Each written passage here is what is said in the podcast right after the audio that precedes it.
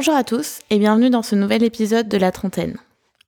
Alors, aujourd'hui, on va parler d'un sujet euh, qui, à mon sens, a été la principale, euh, enfin, clairement une des principales euh, erreurs ou, problèmes dans mon ancienne relation et qui a, fortement contribué à son échec c'est tout simplement la communication, tout simplement. Genre, c'est facile, pas du tout. Donc, c'est la communication dans le couple. C'est un peu con parce qu'il m'a fallu une rupture pour comprendre ça, mais euh, c'est pas grave, on progresse, on avance. L'un comme l'autre, on était vraiment mauvais là-dessus. Euh, lui, j'aurais dit que c'était plutôt un non-communicant, et moi, j'étais vraiment une très mauvaise communicante. Et euh, alors, quand je vous dis la, communication, en fait, on a tous des façons différentes d'exprimer notre amour ou, euh, ou même de gérer nos, quand on est frustré, quand on est en colère. Et je pense aujourd'hui qu'avoir ces conversations-là en amont, euh, bah justement un moment où on n'est pas euh, dans l'émotion, c'est-à-dire on n'est pas en colère, enfin un moment calme où il se passe rien de particulier, bah ça permet un peu plus de comprendre l'autre, savoir comment il gère différentes situations et ça enlève beaucoup de frustration au moment, à l'instant de crise, si on peut dire ça, ou de dispute, ou euh, même à l'instant euh, où on témoigne notre affection, peu importe.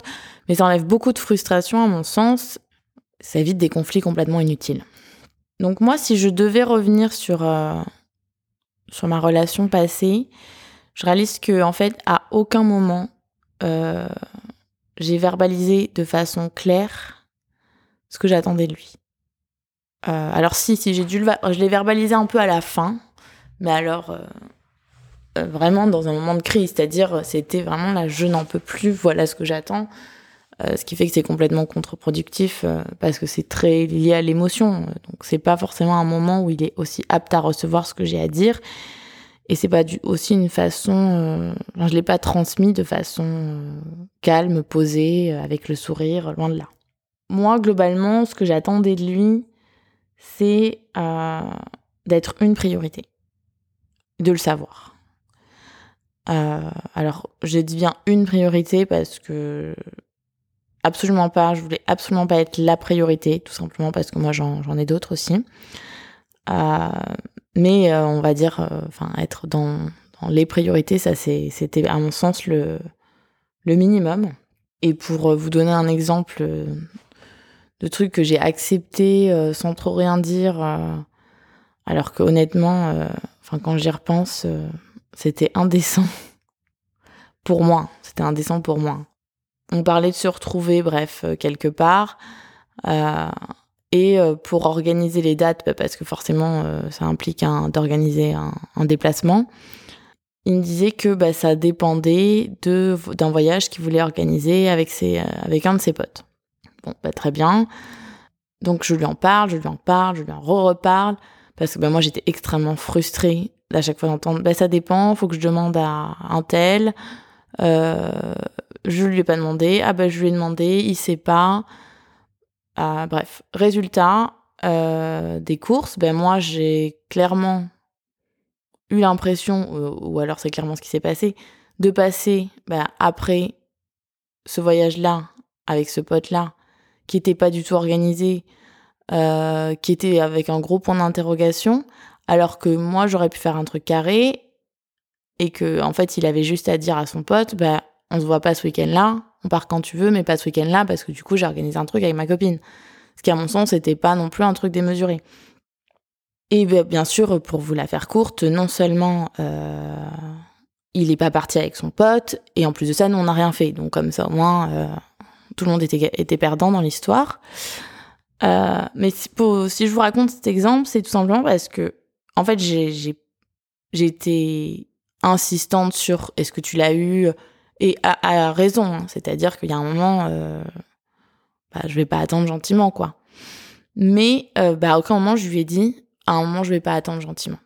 À aucun moment j'ai dit, euh, en fait là, je sens que je suis pas une priorité, ça me blesse, soit ben, on organise le truc, soit on n'organise pas, mais dans ce cas, on, se voit pas. J'avais pas du tout posé ma limite sur ce point-là, alors que clairement, cet événement-là m'a vraiment fait me sentir, mais tout en bas de la liste des, des priorités et des envies. Et après, vous me direz, ben, en fait, t'avais raison de te sentir comme ça, parce que c'est clairement ce que c'était. Peut-être, peut-être, peut-être pas, j'en sais rien. C'est pas la question, mais ce que je veux dire, c'est que j'ai juste accumulé beaucoup de frustration. Et en fait, à aucun moment, j'ai dit, stop là, il y a trop de frustration pour moi, ça, ça ne va pas. Euh, mais de façon calme, en fait. J'ai juste accumulé cette frustration et euh, j'ai fini par exploser parce que je l'ai gardé en moi et je l'ai accumulé avec d'autres choses et, et jusqu'à mon point en fait de rupture où euh, bah, là je ne peux plus accepter ça. Je ne peux plus rien accepter finalement parce que ça plus ça plus ça. Alors que si j'avais communiqué clairement, calmement et sainement finalement euh, quand c'est arrivé, eh bien j'aurais pu l'évacuer. Autre chose que j'attendais, c'est euh, qu'il me montre son amour finalement, que je ressente l'attention. Euh, enfin voilà, comme je dis que j'étais importante, son amour finalement, son amour, son affection. Parallèlement, j'en ai jamais douté, ce qui est assez, euh, enfin, c'est très intuitif. Hein. J'ai jamais douté de ses sentiments pour moi, mais c'est vrai que j'aurais aimé le voir, le palper, si vous voulez.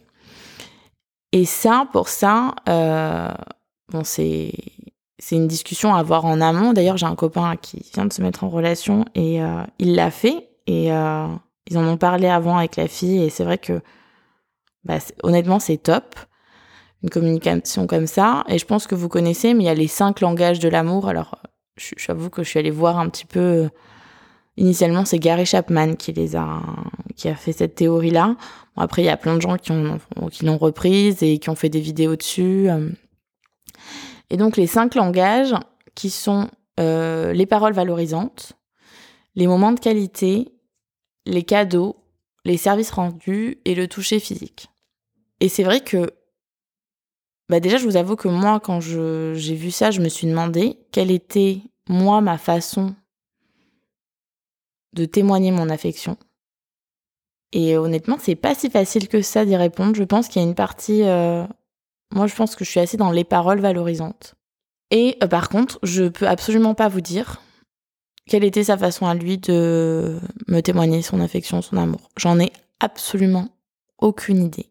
Et ce qui fait que, en fait, euh, bah, comme j'ai jamais demandé, eh ben, je suis probablement passée mais complètement à côté. De moments où pour lui c'était une façon de me dire je t'aime et où pour moi finalement euh, je le voyais pas comme ça. Et du coup j'ai accumulé toute cette frustration de pas euh, avoir de témoignage d'affection finalement. Alors que j'en avais peut-être au quotidien. Au quotidien, c'est un grand mot, mais euh, vous comprenez ce que je veux dire, quoi. Et l'autre versant, bien sûr, de, de, cette communication, c'est qu'en fait, si je lui avais dit en amont, bah moi, dans une relation, les paroles valorisantes, ça me fait me sentir aimée, bah il aurait peut-être... Alors, ça aurait été un effort pour lui, c'est certain, euh, ne serait-ce que de...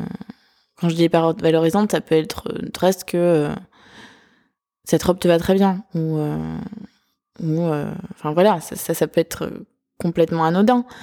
Euh, mais euh, ça lui, c'était pas du tout dans ses habitudes et ça lui aurait certainement demandé un effort.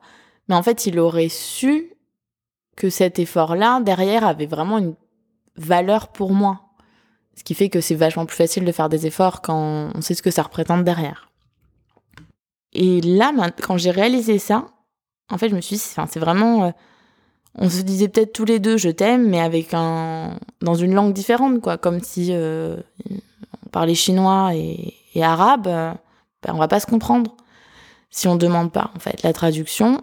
Et et vraiment, je me suis sentie mais dans un sens bête, mais je me suis dit s'il faut t'es passé à côté de tellement de choses et tu t'es pris la tête, mais pour rien finalement, de façon complètement inutile, juste parce que t'as pas demandé, juste parce que vous n'avez pas communiqué là-dessus. Et ça paraît mais tellement bête, tellement dommage que voilà. vraiment, je vous conseille d'avoir cette discussion-là. Mais vrai, c'est pas facile en fait de se demander aussi, ben, en fait, comment moi je témoigne mon affection habituellement, et surtout aussi, qu'est-ce que j'attends. Je pense que finalement, on attend ce qu'on fait, c'est-à-dire que moi, euh, pour euh, j'aime ce que j'aurais aimé quand on témoigne son affection, c'est ben, les paroles valorisantes et aussi les moments de qualité. Euh, voilà, je privilégie plus la moment de qualité à la quantité, mais on a tous un petit peu, ils rentrent les cinq font partie bien sûr de, la relation à part entière, mais on a forcément tous une prédominance. Donc oui, vraiment, conversation qui à mon sens aide beaucoup, parce qu'en fait, euh, ça aide à se sentir euh, beaucoup plus bah, sécure dans le couple euh, et en confiance. Autre moment, enfin pardon, autre communication, je pense à avoir, c'est comment en fait on, on se comporte quand on est en colère ou frustré. Et pareil, hein, il, a fallu que je me pose cette question-là. Les réponses sont pas si faciles à trouver. Euh, je pense que moi, quand je suis en colère ou frustrée, enfin avant, alors je, reste sanguine, hein, je reste un tempérament de feu, on va dire, mais surtout je euh, j'explosais, j'explosais. Enfin vraiment, euh, je voyais rouge littéralement. Euh, ou pire, je me fermais complètement. Mais pas de façon euh, saine, c'est-à-dire là je sens que je suis en colère, je vais faire un tour, respirer un coup et je reviens plus sainement pour qu'on en reparle. Non, non, je me fermais et je me montais le bourrichon dans ma tête jusqu'à finalement exploser, puissance 10 000. Euh, bah parce que euh, j'étais montée en pression euh, tout le temps où j'étais absolument fermée à toute interaction, à toute communication. Lui, comment il était, je pense, quand il était en colère, je ne sais absolument pas. Vu qu'il ne, lui étant un non communicant, je pense juste qu'il il le disait pas et il se disait ouais, je suis en colère, c'est pas grave, et on accumule. On accumule et surtout derrière on n'en parle pas du fond du problème, comme ça au moins on est sûr de répéter l'histoire. Euh, parce que si on communique derrière et qu'on dit bah en fait ça, ça me contrarie quand tu fais ça, euh, bah, on peut aller au fond des choses et surtout bah, on peut faire en sorte, enfin moi j'aurais pu faire en sorte de corriger certains de mes comportements qui le mettaient en difficulté. Mais encore faut-il avoir l'information. Euh, donc ouais, vraiment complètement idiot. Enfin, euh, idiot peut-être pas, mais dommage. Mais vraiment complètement dommage parce que si il avait su, même si moi j'avais pris conscience que quand j'étais en colère, par exemple, bah, j'avais cette tendance à me fermer et à monter le bourrichon toute seule, bah, je me serais dit, euh, c'est pas la façon la plus saine déjà d'évacuer une colère. Euh, et c'est vrai que maintenant, avec bon, tout le travail sur moi que j'ai fait à côté, je suis beaucoup plus dans le bah là ça va pas, là je suis en colère pour x ou y raison ou triste ou enfin vous prenez ce que vous voulez. Euh, je prends un temps pour moi, je gère le truc avec moi-même et après je communique dessus. C'est-à-dire euh, après je dis bah voilà ce qui s'est passé euh, pour un petit peu dénouer la situation quoi. Et donc si vous voulez à la fin tous ces problèmes bah, de communication, c'est-à-dire de bah, pas savoir pas plutôt reconnaître quand il me témoigne son amour, euh, pas savoir comment on communique quand on est en colère et comment surtout derrière on peut dénouer le truc, euh, bah ça accumule tellement de frustration inutile dans une relation que forcément euh, bah on est allé droit dans le mur quoi. Je voudrais revenir ensuite, en je vous disais, la communication, ça aide à aller vers une relation qui est, qui est sécure. J'ai vu passer beaucoup de vidéos, parce que je regarde beaucoup de trucs débiles, euh, mais euh, sur l'attachement anxieux et évitant. Et du coup aussi, forcément l'attachement sécure. Pour vous expliquer, parce que je pense que j'aurais du mal à mettre des mots dessus, mais elle, l'image très bien. Il y a une fille qui s'appelle Sibel.pov sur TikTok. Je sais pas si elle a un compte Insta, probablement. Mais bon, quoi qu'il en soit, elle reprend en fait des épisodes de Sex and the City où bah, c'est souvent des disputes hein, entre Big et Carrie, où il y en a quelques-unes aussi entre Aiden et Carrie, parce qu'Aiden représente vraiment la personne qui a un attachement sécure, alors que Big est vraiment l'attachement évitant et Carrie est typiquement l'attachement anxieux. Euh, je me suis retrouvée dans tellement de situations où globalement on voit que elle, elle veut à tout prix résoudre le problème tout de suite, donc elle communique ultra dans l'émotion euh, et finalement c'est un un, un tsunami d'émotions et absolument pas de raison. Euh, et lui, par contre, est envahi par ce, quand je vous dis lui, c'est Big généralement, est envahi par ce tsunami d'émotions qu'il ne sait pas gérer et du coup se ferme complètement. C'est-à-dire qu'il n'y a aucune communication possible et finalement on ne parle jamais euh, du problème qui qui cache euh, qui est caché derrière la raison de la dispute parce que oui parce qu'en fait souvent les les raisons des disputes sont des prétextes euh, et ça aussi, elle le montre très bien dans ses vidéos. Il y en a une où ils se disputent à cause d'une histoire de cigare. Et en fait, euh, euh, c'est le motif caché derrière et que euh, elle se sent pas valorisée. Elle se sent pas en sécurité dans cette relation.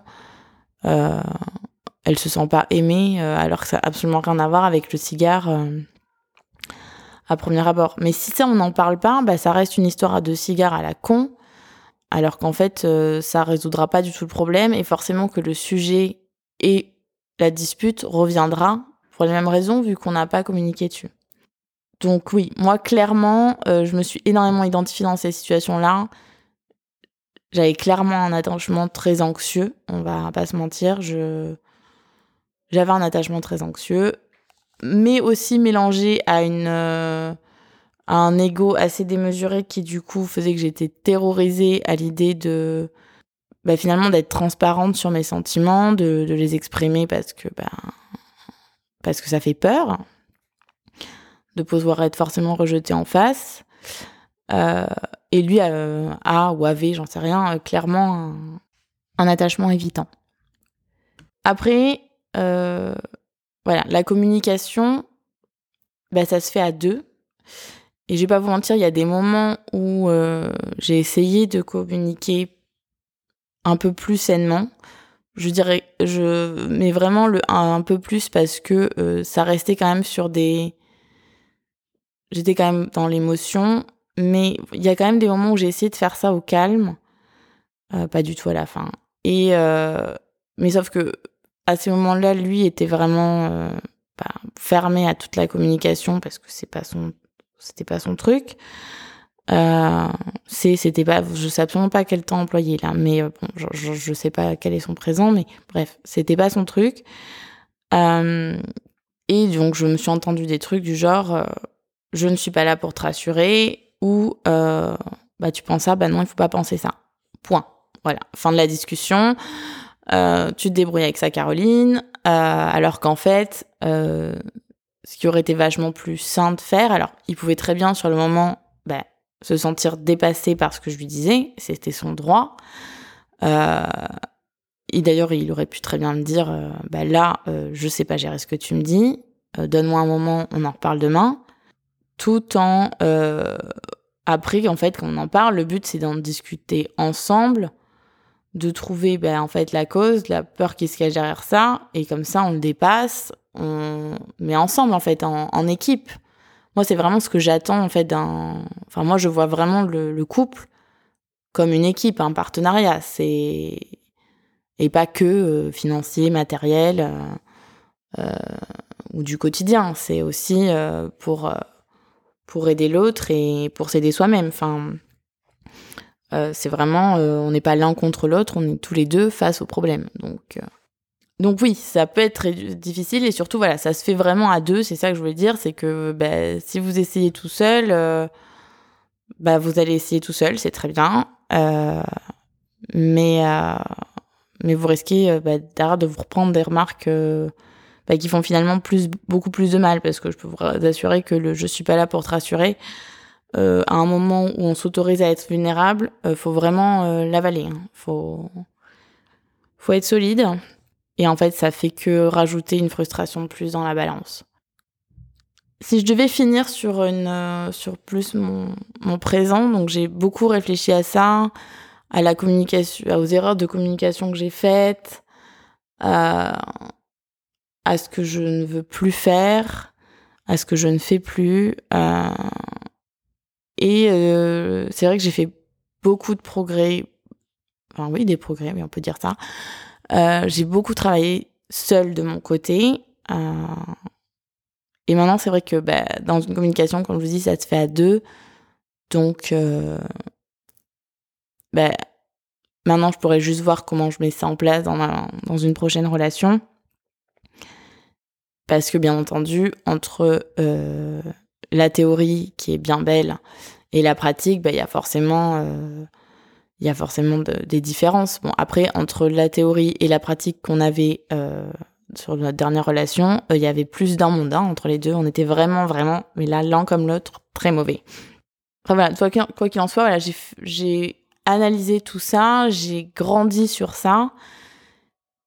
Et je referai mais pas du tout euh, cette erreur-là parce que quand je pense à toutes les frustrations et que finalement je me suis créée toute seule juste parce que j'avais pas l'information, euh, je trouve ça d'une, enfin ouais, je trouve ça tellement dommage.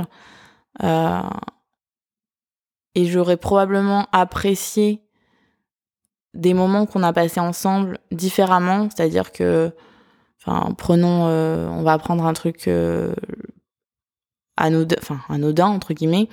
Si pour lui m'inviter au restaurant est vraiment un témoignage, bah, finalement d'amour, d'affection, je prends un truc très terre à terre hein, pour que on, comprenne, mais c'est un témoignage d'affection.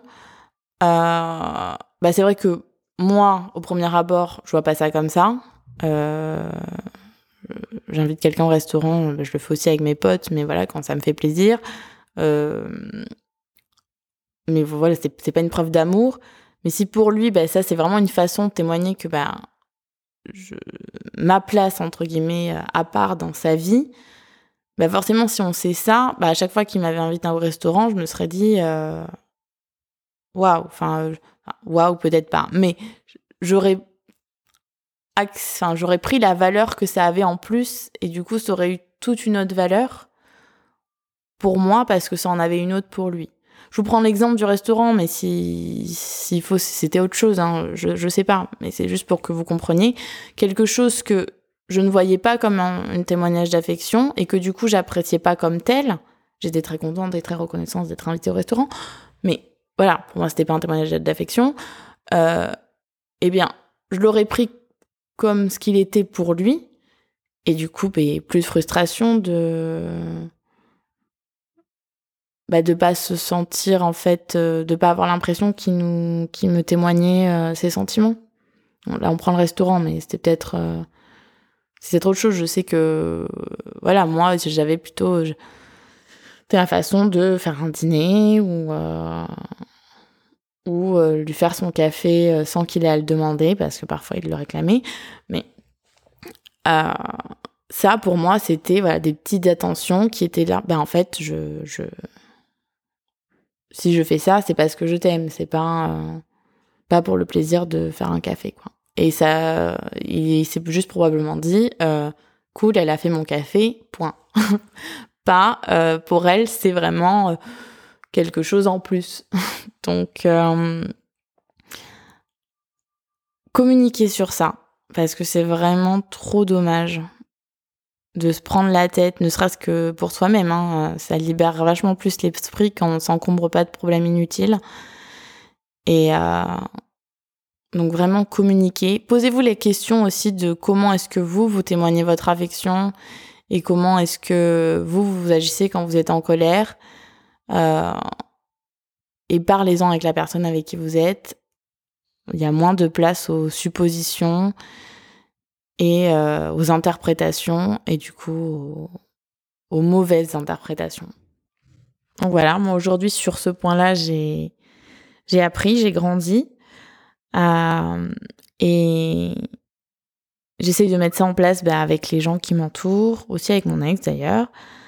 On verra. Il n'y a qu'une relation future finalement qui pourra me faire mettre en pratique euh, bah, tout cet apprentissage. Sur ces belles paroles, je vous embrasse et surtout, vous n'êtes pas seul.